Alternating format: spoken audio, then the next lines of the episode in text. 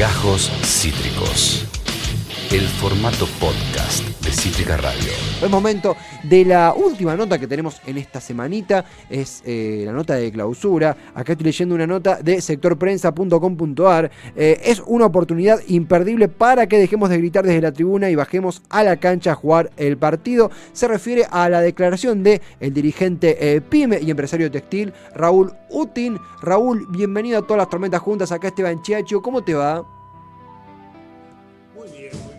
Estamos trabajando en plena, en pleno día, en plena tarea, dándole con todo. Muy bien, muy bien. Te, sacamos solo unos minutos de, la labor, Raúl, puntualmente para... Tengo todo el tiempo disponible. ¿eh? Bien, bien, nos encanta, nos encanta. Puntualmente, Raúl, leíamos un par de declaraciones tuyas sobre eh, la, situación actual de las pymes durante la pandemia y también la posibilidad de una candidatura. Eh, empezando por, lo primero, que, es seguramente lo que más, más, más te preocupa, Hoy, eh, comienzo de julio 2021, ¿hay un escenario más optimista o no sobre la actividad pyme aquí, ahora y en el futuro, eh, después de tanto padecimiento durante, durante la pandemia? ¿Cómo ves eso? Mira, lo vemos eh, realmente, lo vemos bastante, bastante optimista. Entendemos que ese optimismo se basa fundamentalmente en el avance de la vacunación y una vez que la vacunación alcance una cantidad importante eh, de la población. Ya la mayoría de las provincias estamos alrededor del 57%. Eh, entonces vamos a lograr el optimismo necesario y suficiente para que la gente eh, empiece a salir, empiece a visitar negocios, empiece a consumir y empiece a darle fuerza al mercado interno, del cual eh, se basa el 75% de la economía nacional. Raúl, eh, eh, en ese sentido también, vos mismo lo mencionabas, la vacunación genera más circulación, más circulación es más consumo. ¿Qué balance haces de las políticas que ha decretado y orientado y realizado, desarrollado el gobierno para incentivar el consumo y asistir a las pymes? ¿Cómo la, ¿Qué balance haces? Mira, lo vemos, hay políticas, hay políticas y, de hecho hay bastantes políticas eh, para incentivar el consumo, hay políticas crediticias para cada uno de los sectores que, le fue realmente mal.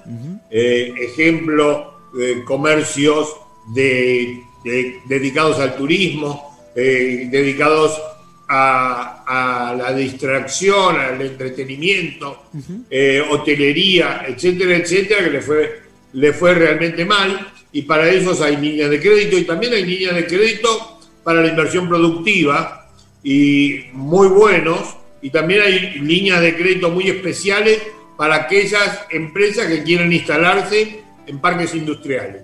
De hecho, son créditos al 12% eh, y a 5 años, con lo cual eh, te imaginas, en peso, te imaginas que eh, al 12% dentro de 5 años eh, termina pagando eh, un paquete de cigarrillos. Sí, sí.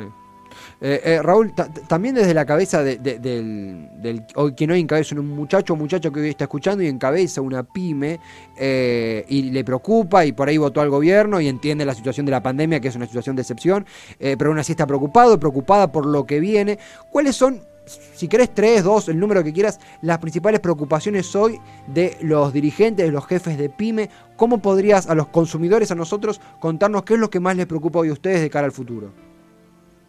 Mira, de cara al futuro nos preocupa eh, fundamentalmente, eh, eh, primero que nada, la salud.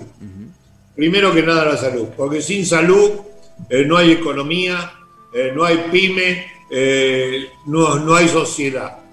Y y por supuesto nos preocupa desde el punto de vista, nos preocupa, nos aterra, eh, nos, nos, solidarizamos con las 97.000 muertes que hay hasta este momento, que es un número que da escalofrío. Eh, esta es nuestra primera preocupación hoy. Después, por supuesto, eh, el levantar el mercado interno. El mercado interno que de eso depende toda la economía del país y sabemos claramente y estamos dispuestos a poner el hombro para sacar este país adelante, que solamente lo pueden hacer las pymes. Y estamos absolutamente convencidos que es así, que solamente las pymes vamos a tener que eh, arremangarnos para sacar este país adelante, porque los grandes capitales huyen como ratas cuando ven que eh, el barco empieza a hacer agua. Eh, eh, eh, creo que, corrígeme si me equivoco, no sé si es la expresión correcta, pero normalmente cuando hay una crisis económica muy fuerte, se da un proceso que involucra a las pymes, que es, tengo entendido, la sustitución de importaciones. No sé si estoy diciendo cualquiera o, es un poco por ahí. No, no, no, es, correcto, pero no es un problema de política, un problema de capricho. Hoy, el elemento que más va a faltar en la Argentina son los dólares nada va a faltar más que los dólares. ¿Por qué? Porque indiscutiblemente, primero que nos bajaron la calificación internacional, pero más allá de eso, indiscutiblemente todavía no se arregló el tema de la deuda externa con el Fondo Monetario Internacional y por lo tanto todos los organismos internacionales eh, eh, nos cerraron las puertas y ninguno nos va a prestar una moneda. Entonces, eh, la misma la misma suerte vamos a correr con las grandes inversiones de las grandes empresas multinacionales. ¿Por qué? Porque todos sabemos que no hay eh, más cobardía que el, más cobarde que el capital. No hay nadie más cobarde que el capital. Y en ese sentido sabemos que eh, tenemos que cuidar cada uno de los dólares que entran al país. Indiscutiblemente la mayor parte de los dólares entran a través de la exportación agro y pecuaria. Pero eh, tampoco lo podemos gastar en cualquier cosa. No, lo necesitamos gastar en lo imprescindible. Y lo imprescindible es medicamentos, vacunas, eh, eh, insumos que no se fabrican en el país y todo aquello que pueda ser fabricado en el país debe ser fabricado. Porque no puede ser que sigamos manteniendo un 25% entre desocupación y subocupación y tampoco puede ser que sigamos teniendo un 35% de capacidad ociosa en la industria y que compremos y que compremos todo afuera. No tiene ningún sentido, ningún sentido tirar dólares donde nosotros podemos hacer, todos ganan. O sea, gana la industria, ganan los trabajadores y gana el país. Estamos en conversación con Raúl Utin, es dirigente PYME, empresario textil, eh, formando parte de, de, Scalter, eh, donde, de donde hablamos, empresa familiar, fabricante de telas no tejidas. Eh, justamente mencionábamos esta nota de los colegas del sector prensa, donde deslizabas, comentabas la posibilidad de, bueno, en tus palabras, saltar a la cancha, jugar el partido, puntualmente, una candidatura en las próximas elecciones, tengo entendido. ¿Qué podés comentarnos al respecto y, y qué lectura haces sobre esa posibilidad? Mira, eh, yo tengo todas las ganas, toda la voluntad y toda la energía puesto, puesta en que podamos ocupar, no, y, estoy hablando en plural a propósito, porque no es una candidatura para mí personalmente, es una candidatura para el sector PYME, mm. es una candidatura para el 95% de las empresas del país, para el 70% de la absorción de la mano de obra ocupada, eh, es una candidatura para los que hacemos el 50% del PBI nacional. Es una candidatura para que para todo ese conjunto tenga, una, tenga la representación que se merece. Hoy prácticamente no la tiene. Hoy solamente hay un representante por un sector de las pymes cordobesa y que es eh, eh, Fernández y no hay ningún eh, otro representante del sector. Y por supuesto que no alcanza, porque las pymes son micros, pequeñas, medianas, industriales, comerciantes, servicios, todo ese sector tiene que tener una representación como corresponde. Y esta representación no es para insisto, no es para una persona, no es siquiera para un sector, sino que es en beneficio del país.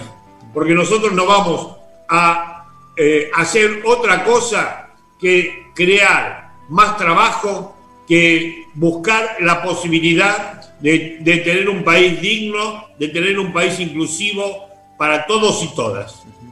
Eh, eh, y, Raúl, también por ese mismo camino, en el mundo pyme, muchos, por no decir todos, te conocen, intercambian, incluso aquí en la radio has estado varias veces, pero imagino que hay alguien del otro lado que por ahí de nuevo, está en una situación de emergencia con su pyme o tiene algún amigo familiar que está en una situación de preocupación con su pyme o no, o está empezando a emprender y está eh, eh, dando los primeros pasos con su pyme eh, y, preguntarte desde ese lado también, conociéndote, empezándote a conocerte a vos, si, si, por qué frente sería, si habías pensado en alguna posición específica, ya que estamos cerca del cierre de listas, ¿qué podrías contarnos sobre esa estructura, sobre el partido y el sitio que te gustaría ocupar?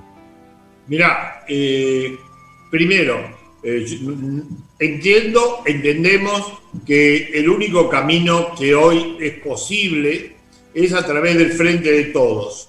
¿Por qué? Y porque nosotros perseguimos eh, una condición equitativa, justa, eh, para, para todos los habitantes del sur argentino. Y este es un modelo de país que estamos peleando. No es casualidad. Estamos peleando por un modelo de país y un modelo de país para todos. Ah, ¿Me escuchás hasta ahí? Perfecto, fuerte y claro. Sí, sí, fuerte y claro, se escucha. Ah, porque me falta. ahora sí te veo. Eh, bien, y, la segunda pregunta era: ¿por qué eh, tengo que estar eh, Perdón, a ver, me repetí la segunda parte de la, la pregunta. No, no, simplemente si habías pensado la candidatura, si, si era la Cámara, si era el Consejo Deliberante, si era... No, no, no, mira, eh, nosotros buscamos eh, un espacio en eh, la Cámara de Diputados de la Nación por la provincia de Buenos Aires. ¿Por qué? Porque necesitamos poner las leyes necesarias y suficientes que le den trabajo a la gente que hoy, que hoy lo necesita imperiosamente. Como te dije antes, hoy estamos con un 25% de desocupación, con un 50% de pobreza, y eso nos parece absolutamente inmoral. Y por supuesto, somos las pymes los que primero tenemos que hacer el esfuerzo para sacar el país de esta situación porque si no lo hacemos los que más tenemos, y yo me cuento entre ellos, por cierto, eh, poco espacio le podemos dejar, poco le podemos pedir a los demás, porque no se le puede pedir nada a aquel que apenas llega a fin de mes con el sueldo. Nosotros, eh, los empresarios pymes, tenemos que hacer hoy el mayor esfuerzo para sacar a este carro del barro en donde se encuentra. Y para eso tenemos que embarrarlo. Por eso que quiero con el ejemplo de nuestra empresa, eh, de hecho estamos haciendo una inversión muy fuerte, calculo que en el año vamos a tomar eh, no menos de 25% más de personal, o sea, vamos a pasar de 110 personas a 140. Eh, vamos a incorporar un 25% más de producción. Queremos llegar al autoabastecimiento de productos para la salud. Eh, y esto muestra, o sea, quiero mostrar con un caso de éxito eh, que no todo es pesimismo en la Argentina. Eh, eso que, dijo hoy el expresidente Macri, que por supuesto lo dice desde España viviendo sus grandiosas vacaciones, que, que un millón y medio de personas están huyendo de la Argentina. por supuesto, yo le digo a nuestros oyentes, no dejemos engañarnos.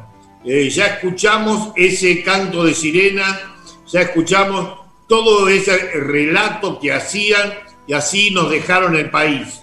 Eh, empecemos a pensar en la construcción, empecemos a pensar en un país nuevo eh, que nos permita vivir dignamente a todos y todas.